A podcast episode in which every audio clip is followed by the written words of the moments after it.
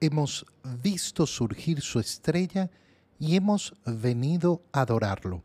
Estas son las palabras que los magos venidos de Oriente eh, dicen en Jerusalén cuando llegan preguntando por aquel rey de los judíos que ha nacido. Es decir, el movimiento que realizan desde su mm, lugar de origen, que no conocemos exactamente dónde era, eh, al contemplar esta estrella que supieron eh, entender y dilucidar, es ir y adorar a ese rey. Esto es sumamente importante ¿por qué? porque la adoración es lo primero que yo tengo que hacer si creo en Dios.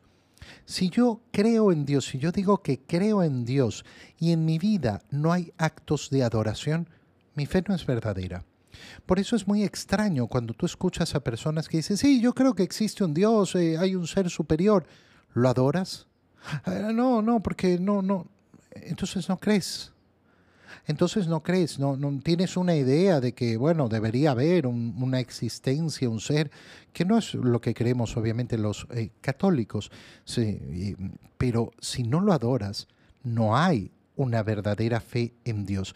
¿Por qué?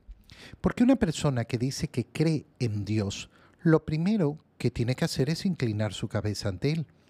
Si yo creo que hay un creador de todas las cosas, si yo creo que ese creador me ha creado a mí, si yo creo que todo el universo está en su control, en su dominio, que Él lo ha creado, bueno, entonces lo primero que es necesario es el reconocimiento de su condición.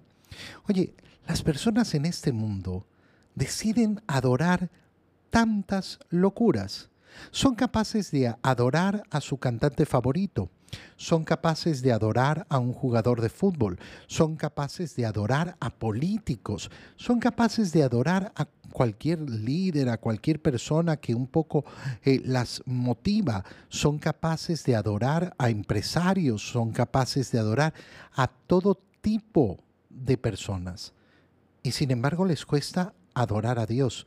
Bueno, todas esas personas eh, que pueden ser producto de su adoración no son nada, nada al lado de Dios. Qué bonito es tener el corazón verdadero de admitir, Dios existe, y si Dios existe yo tengo que adorarlo. Hoy, que celebramos la Epifanía del Señor, esa llegada de los magos de Oriente, la fiesta de los reyes magos, que qué manera voy a tener de celebrarla si no realizo una verdadera adoración a ese niño que nació en Belén.